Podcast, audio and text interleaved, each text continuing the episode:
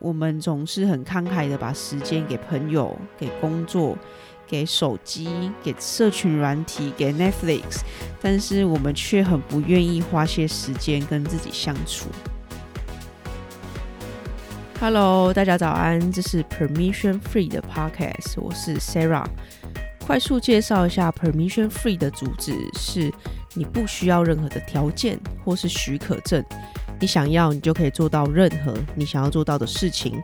我会分享一些我的经历跟学习过程，希望也可以给你一些启发。好的，那今天想要跟大家先稍微闲聊一下 Permission Free Podcast 这个节目。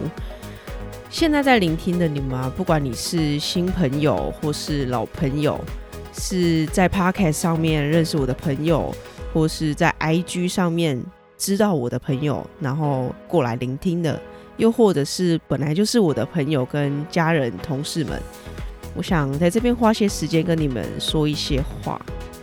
节目到这边也录制了，已经到 EP 八了，然后因为前面还有三集嘛，所以总共是已经十一集了。那其实，在最近这几周，我录完 podcast，自己听完，我在编辑的时候会自己听啊。编辑完发送出去之后，我其实就不太敢回去听我的内容，因为其实虽然我刚开始很有目标、很有想法，然后也对我的 podcast 内容很有很有自信，但是呢，可能时间一久了，每个礼拜都固定产出、固定产出，到最后会。慢慢的开始又有点失去自我，就会觉得，哎、我录这个东西到底有没有人听？那到底有没有人可以因为我的 podcast 而受到鼓励，或是有获得一些新的想法？好，那大概在前两天吧，前两三天，我有个朋友，他就告诉我。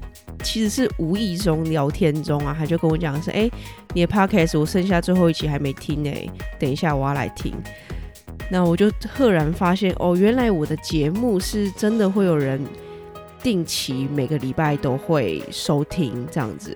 那我听完他的话之后，那时候我在咖啡厅刚好要回家，于是呢，我在搭捷运回家的路上，我就。开始重新聆听我自己的 podcast 内容。那我那时候听的好像是 EP 五吧，对，从 EP 五一直听到 EP 七。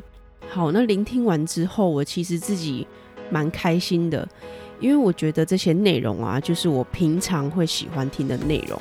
我正在产出一些我自己也喜欢的内容。那我自己喜欢，我才有办法有自信跟大家分享嘛。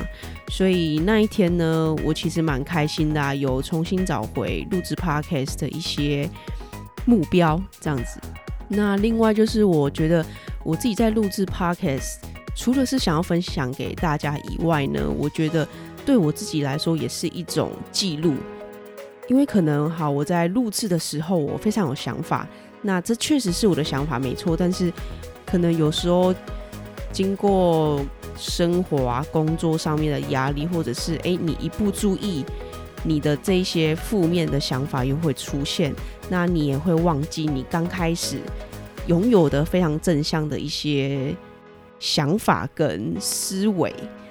对，所以我觉得录制 Podcast 其实不只是想要分享给身边朋友或是一些不认识我的朋友，可以感受到我想传递的一些主旨啊跟目标。同时，我自己也可以透过我自己的 Podcast 而受到鼓励、受到启发。那这是我这个礼拜领悟到的事情啦。那我觉得非常开心，所以想要分享给大家。好啦，那我们就先进入今天的主题。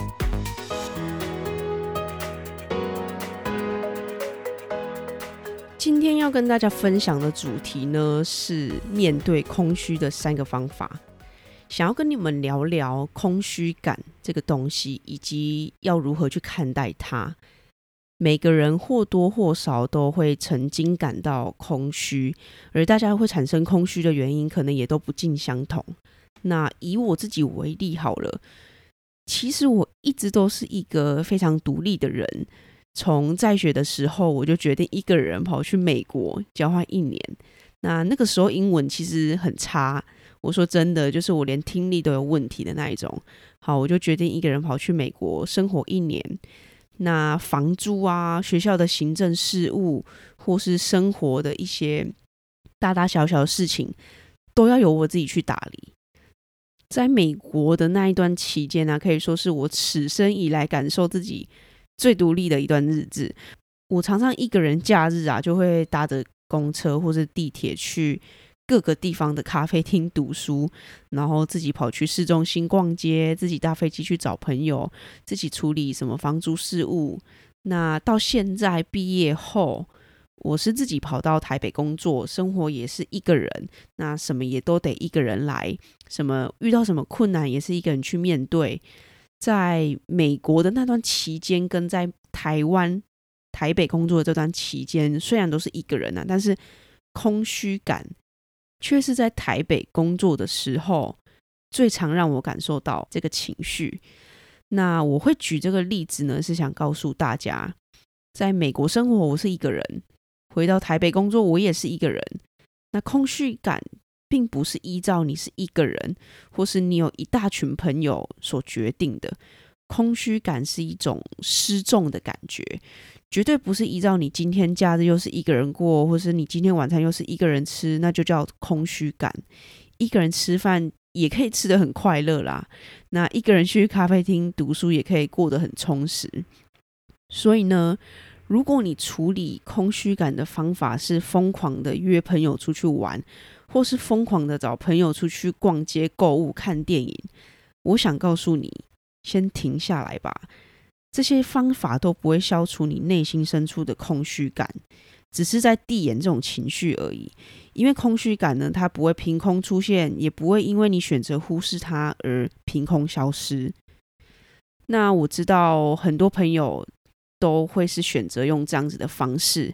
那我也想告诉你们，其实并不是你们的错，可能只是你不知道方法而已。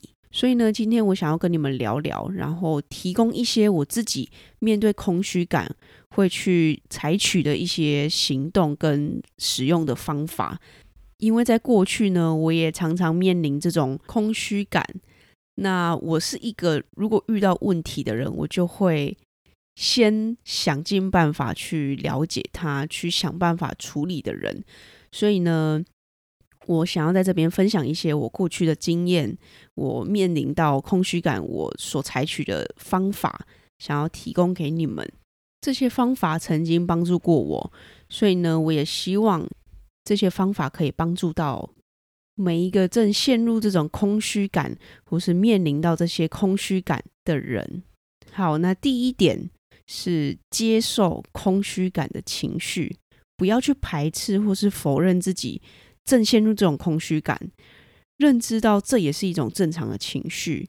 再套一次我常常在节目上面讲的话啦：你何时软弱，你何时就坚强了。这句话呢，是我非常非常喜欢的一段话。那它主要想要传达呢，就是你必须先接受自己的不足，去正视它。如果你今天一直不觉得自己就是软弱，或是不觉得自己哪边不足，那你永远都不会去正视它嘛，因为你觉得你就没有啊，就会开始一直去逃避。所以呢，不要小看“接受”这两个字，这两个字包含了非常大的力量，它可以让你看清自己，真实的去面对自己，让你拥抱最真实的自己。你要去接受了，你才有办法去放下嘛。那举例来说，如果你不觉得自己的身体不健康，或是不觉得自己，讲白话一点啊，就是不觉得自己很肥，那你怎么可能会想要去尝试多做一些运动，或是多吃一些健康的食物呢？但你在这个时候问我，诶，你真的不觉得自己很肥吗？我一定表面跟你讲说没有啊，我还好吧。但是你自己内心的深处确实是觉得自己身体目前很不健康，身材真的没有很好，但是却选择一直去逃避。好，那我知道这是一个很烂的例子啦，但是我相信用这个例子的话，大家应该都可以很深刻的体会到我在说什么东西。好，那面对空虚感的第二个方法呢，就是去寻找问题。刚才第一个方法去接受自己情绪之后呢，请给自己一些时间，让自己跟自己好好相处，问自己到底空虚感的原因是什么？因为每个人的空虚感的原因都不尽相同啦。那也许是你最近刚完成了一项大计划、大目标，或是刚完成了一份老板派给你的重大的工作。完成之后呢，接下来就是满满的空虚感。也许呢，是你每天生活都一直重复，一直重复，那终于感觉到有点乏味。也许呢，是你其实对目前的生活非常的不满意。也也许是你目前的生活没有一个重心。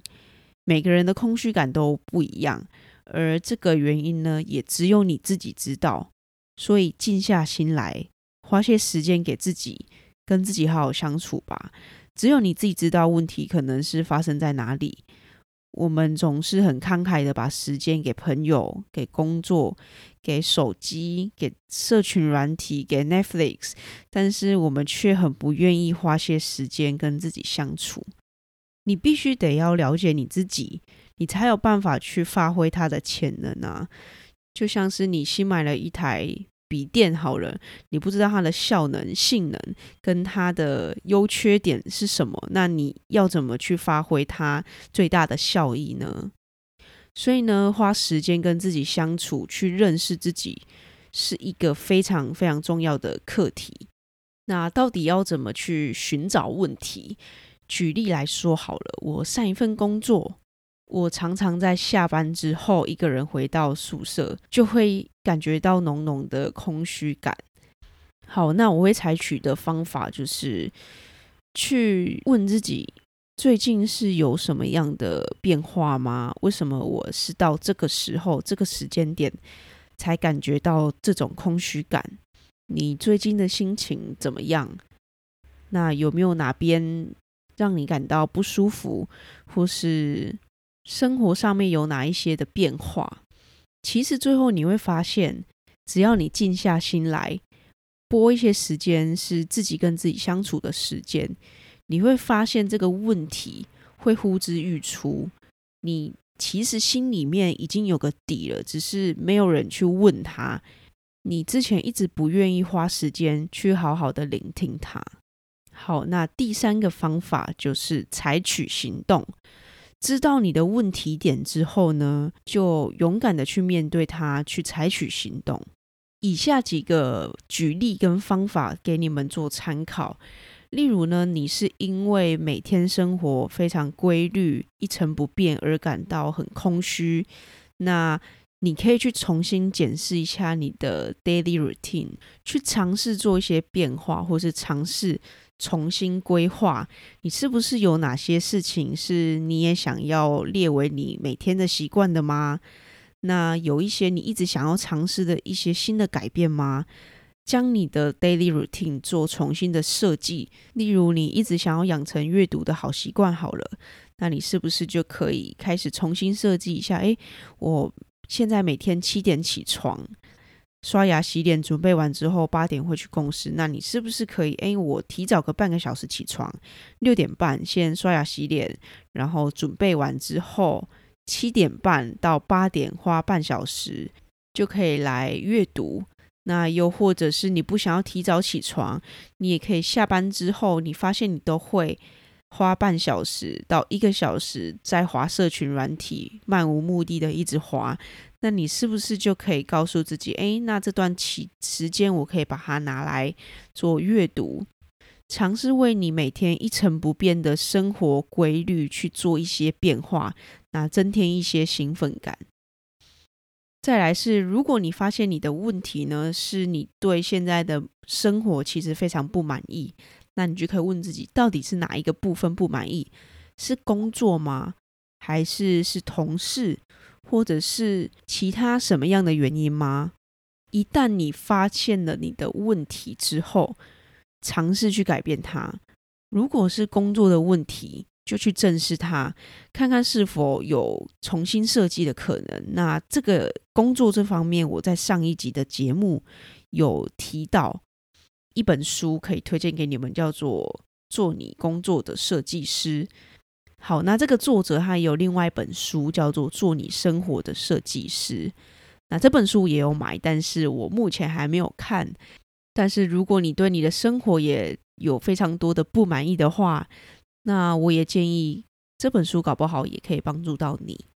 好，那再来呢？如果你的问题呢是觉得现在的生活没有目标、没有重心，那你可以重新思考一下你的人生意义跟目标到底是什么。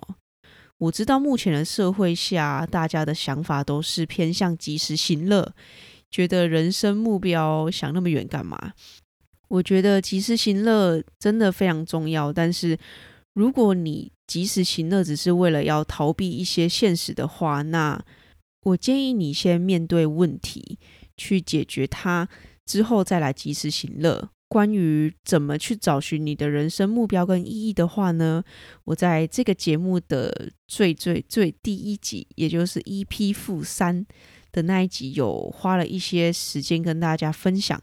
所以如果有兴趣的话呢，也可以回到 EP 负三，花个十五分钟到二十分钟聆听，然后花些时间跟自己相处，去想看看你的答案会是什么。好，那今天跟你们分享了面对空虚感，我会采取的三个方法，提供给你们。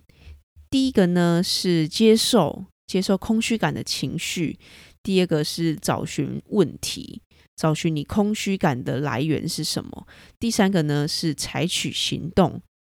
知道问题之后呢，就去面对它，采取相对应的行动。那再次提醒。在面对空虚感的时候，绝对绝对不要用其他的方式去弥补自己心中的空虚感。例如呢，一直疯狂买东西，或是一直疯狂吃甜点，或是一直疯狂找朋友出去玩，去酒吧喝酒认识新朋友。那这些方法呢，都只是递延这个空虚感的感受而已。好，那今天这集节目的内容就到这边结束。再次非常感谢每一位听完这集内容的你们，希望在这集的内容有带给你一些不一样的想法啦。那也可以在你的真实生活中去做运用。我想告诉你们，渴望进步而且愿意尝试呢，就是非常棒的第一步了。而我也还在学习的路上，希望今天的内容有带给你一些不一样的想法跟启发，请留言让我知道。留言之后呢，也请跨出那一小小步的行动。